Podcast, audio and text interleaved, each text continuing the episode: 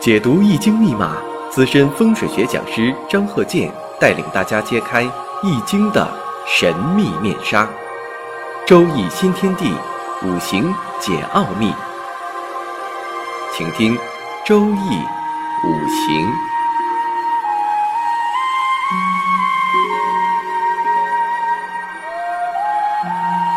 上山微电台荣誉出品。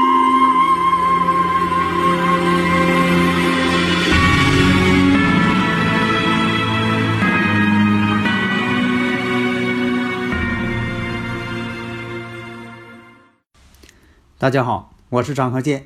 周一五行，我们接着上一堂。在这个买房子如何去布局？第一步呢，我以前讲过，选房。选房呢，根据你这个生日时辰五行，你应该选择什么样的房子？不要老围绕着这个楼层啊，跟他纠结。我选几层啊？这个层数是次要的。请大家呢一定要注意，不要围绕着楼层啊，它是次要的。因为在过去古代呀，那皇上想要住九层楼啊，高高在上不可能，那时候盖不了九层楼。所以说呢，这个以前啊，你像说这个皇上也好啊，老百姓也好，都讲这个坐向。你像这个皇宫一定要正南正北，显示这个帝王的尊贵。老百姓呢就不能盖成这个正南正北。其实啊，并不是说的这个皇上尊贵，他要这个正南正北。其实啊，稍微偏一点儿也好，但是偏的呢得恰到好处，你不能齐献空亡。那么从这个正南正北来说，每偏十五度为一个宫位，所以说呢，偏十五度再偏十五度，每十五度为一个宫位，这都叫这个方向。正确。如果说你说的从正南正北一百八十度，你说我偏个七点五度，不是十五度了，七点五度了，这就不好了。这偏的就不是好位置，这叫齐线空亡。打个比方啊，就像你开车似的，你从这个车道换到另一个车道都是合理的，只要是虚线就可以换。就怕什么呢？你说我骑着线儿开，骑着线儿开就不行，在这个。悬空风水上，任何一个风水学上，这都叫大凶。又比如你坐电梯，你电梯无论到哪一层楼，只要一开门，哎，到了这层楼了，这就算运行正常。如果说呢，你这一开门一看，正好电梯停在哪儿了？七楼和八楼之间，那这就叫大凶。为什么？那真是大凶，要出事儿了。另一个呢，不要把这个一些。啊，老百姓所讲的什么七上八下呀等等这些东西用到这个悬空风水学上，或者任何的这个呃风水学上，因为什么呢？这句话呢本身呢，它并没有说的要说明某一个道理，说的七就好，八就不好，不那个事儿。在周易五行上没有数理的好坏之分，也可能说这个人用八，另一个人呢用七。这个人呢用四可能最好，那个人呢哎用三可能最好，所以我们不要什么七上八下。如果说要是说七上八下呢，那乱七八糟呢，那七和八就都不好了。还有这个呃七死八活，那七又不好了。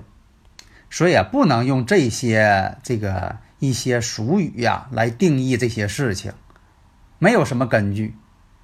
好，下面呢我们再看一下书房。书房怎么布局？这书房啊，代表着主人的事业。所以说呀，只要你是工薪阶层啊、公职人员呐、啊企业老板的等等啊，在家里边都得有书房。书房呢，不能摆床。你说这个书房啊，我摆个大床，我看书看累了我就睡觉，不行。有很多呀，你像有一些呃公职人员分给他一个大办公室，大办公室呢太大了，因为这个有标准，说每个人的办公室不能超过多大。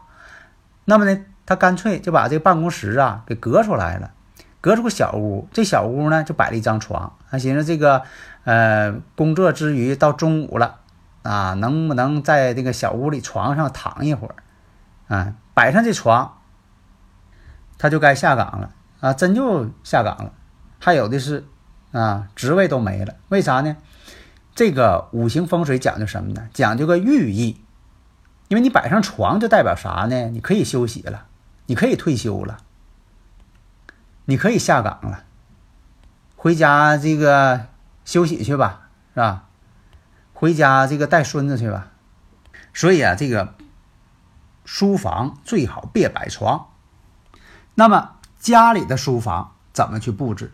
有很多这个样板间，还有一些设计师，他就愿意把这个书房这个椅子啊靠窗户摆，他觉得靠窗户摆啊好看，正好对着门，面前对着门，往后背靠着窗，搁外边一看呢，这个看着漂亮。殊不知啊，这种摆法啊叫什么叫做空？从心理学上来讲，你后背是窗户呢，没有安全感。从这个五行风水学上来讲，你背后靠窗呢，那就没有靠山，没有靠山贵人。所以讲究后边呢一定要靠山。那古人讲嘛叫靠山贵人。所以啊，你看这个上一讲我们讲这个房间这个户型。啊，大家呢，如果想要看的，可以加我微信幺三零幺九三七幺四三六，啊，看一下我这个朋友圈相册就有这个图。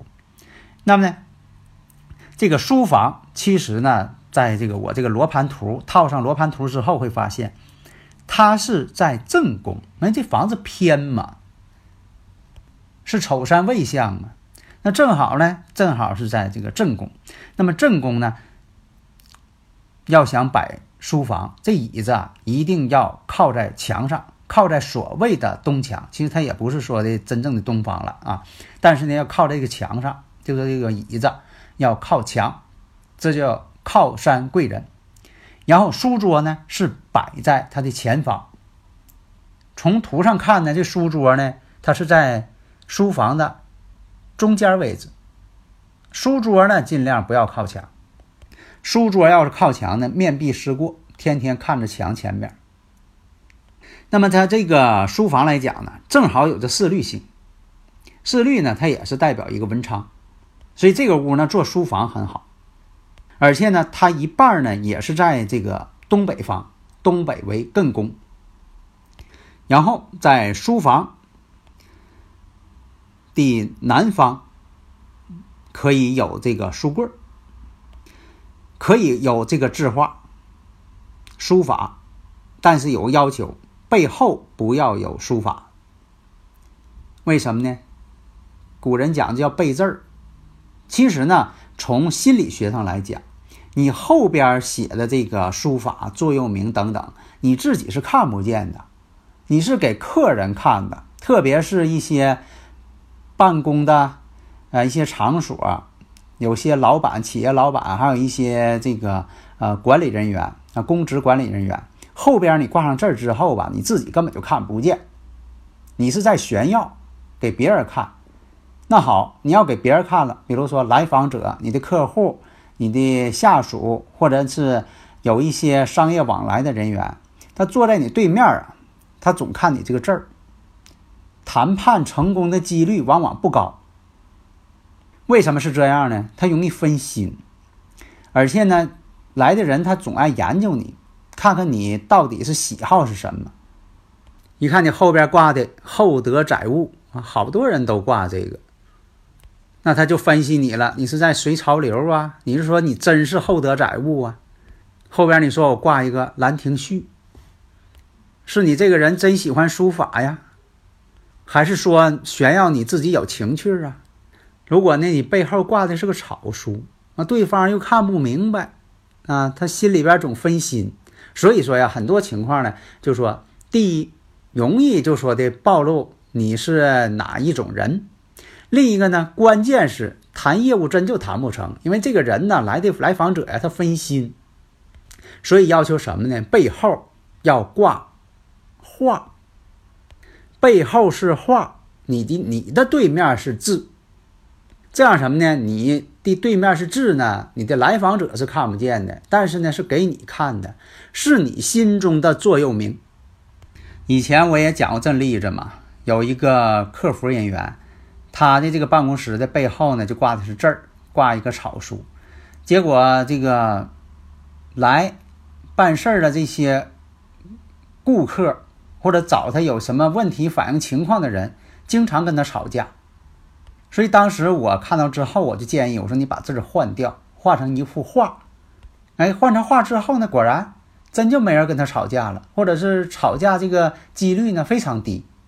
为什么呢？你整一个草书写的很疯狂的，就给人一一种催眠作用，让人呢让对方呢可能情绪也不稳定。所以啊，在这个书房呢后边呢要有画，前边呢要有字，这样无论你。学习还将来你给孩子学习都要这么摆。你要给孩子用呢，前面写的呢是鼓励孩子学习的，写一些励志的名言。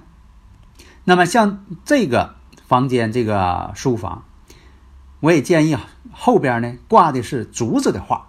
为什么呢？这个房屋主人呢，刚才我说了，以木为喜用神。那你说我挂这个竹子，为什么挂竹子？挂树行不呢？那放个大树吗？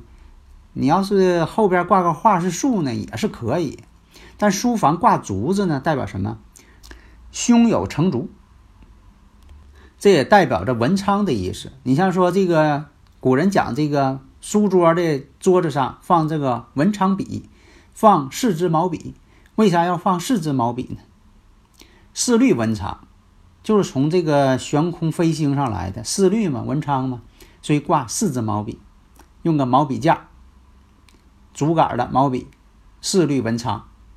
还有这个孩子要考试的时候，以前挂画，独占鳌头。还有以前摆这个文昌塔。你像说这个人啊，这小孩要补充他的印星，那印代表学习嘛，而且还以印为用神。比如说啊，这个孩子啊，他以这个木为用神，又以木呢为这个印星，那就正好啊，摆一个木质的文昌塔，这不就非常好了吗？我呢主张呢就说，使用这五行啊，必须得是真材实料，形状呢是次要的。你要说摆个文昌塔，你没摆木的，你说我摆个塑料的，那就失去了意义。以前那个桌子啊，在这个给学子们用这个桌子，用什么？用榉木，用榉木做书桌，为啥呢？中举嘛。另一个呢，就是根据生日五行看这个文昌位，看一下这个五行当中的文昌位在哪个方向，那就在哪个方向上摆。如果是公职人员，你说为了立事业，立事业呢，在古代讲什么呢？可以摆这个官印。以前古人嘛，都讲究要走仕途嘛，为这个国家做贡献嘛，是吧？可以摆这个官印。你说这个官印呢，可以刻上自己的名字啊，这也行。关键什么呢？摆的方位，方位被摆错了。这个呢，就有点像这个摆这个乐器。很多家里边吧，以前吧有这钢琴，这钢琴吧，有些人吧挺喜欢，有些人吧，这为了撑门面。好像自己挺有涵养，弄个大钢琴，啊，从来都没弹过，而且呢，还觉得它犯愁，没地方放，有的摆在这个横梁下边了，有的摆在这个厕所门口了。这个讲究什么呢？这个乐器啊，像这个钢琴呐、古筝啊、啊吉他呀，你是古琴呐，啊，不管什么吧，这乐器代表什么呢？代表名誉、名声、美名远扬。不要臭名远扬。那这个美名远扬一般讲究什么呢？这些琴呐、乐器呀，你像笛子啊、小号啊等等，这都算。它必须摆一个好方位。你是架子鼓也好呢，哎，摆一个好方位。最忌讳是摆在厕所的位置。为什么呢？那真就应了臭名远扬了。所以呢，这个摆这乐器也有讲究。你是摆在客厅里呀？还有这个呃书房挺大，你说摆在这个书房里呀都行。所以啊，如果说您买这房子，这个书房的位置正好跟你或者跟孩子这个生日五行的文昌正好吻合了，都在那个位置。你说这个文昌它本身也是呃，在这个东北角，哎，书房呢也在东北角，哎，正好吻合了，说明什么呢？这房子跟你或者孩子呢正好搭配上了，合适了。那么他这书房呢，你看他这个西边那面墙，他比如说哈，他坐在所谓的东面墙上，它对面呢是所谓的西面墙。西面墙这位置，你看从这个罗盘图上看，它有两个二黑。虽然有八白三星，但是有两个二黑星。这个地方呢土太重了，况且呢也是跟他这个五行啊、生日五行啊形成忌神了，所以建议啊这面墙呢有金属的摆设。你像他这个地方呢，呃摆了一个铁艺的画，用铁艺，哎这个打造的还挺好啊，铁艺的画挂在这墙上了。这样本身什么呢？二黑，它属土的。你用金属来化解它，这就非常好。所以啊，要具体问题具体分析。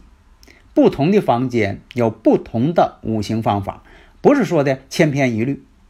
所以这就是一把钥匙开一把锁，你不能说的你这个钥匙可以开所有的锁啊，不管什么样的这个。呃，五行风水上的弊端，你都用这一种方法去化解，那不行。你像说，我以前讲过的，他这个人，他不管是什么问题，都给你画一道符，好像说我画一道符就全解了啊，这不行，没有什么技术含量。所以我以前讲过，我说真正的这个五行风水吧，很有技术含量的啊，不是说的什么事儿，你一请这人儿啊，这人有仙儿啊，有的是仙气啊，就讲迷信这东西啊，来了这个人呢，没什么技术含量。反来了，告诉你，你请这个神吧，把这神像请过去就好了，是吧？我给你做法事就好了，净搞一些迷信的东西，那些东西都没什么技术含量。真正的学问，你看看，结合装修，用这个风水五行去结合装修，这样呢才能达到啊这个五行上的化解，达到一定的艺术高度，让你的这个住所呢又漂亮又有风格，还有内涵。内涵什么？看不见的风水才是真正的好风水。好的，谢谢大家。登录微信搜索“上山之声”或 SS Radio，关注上山微电台，让我们一路同行。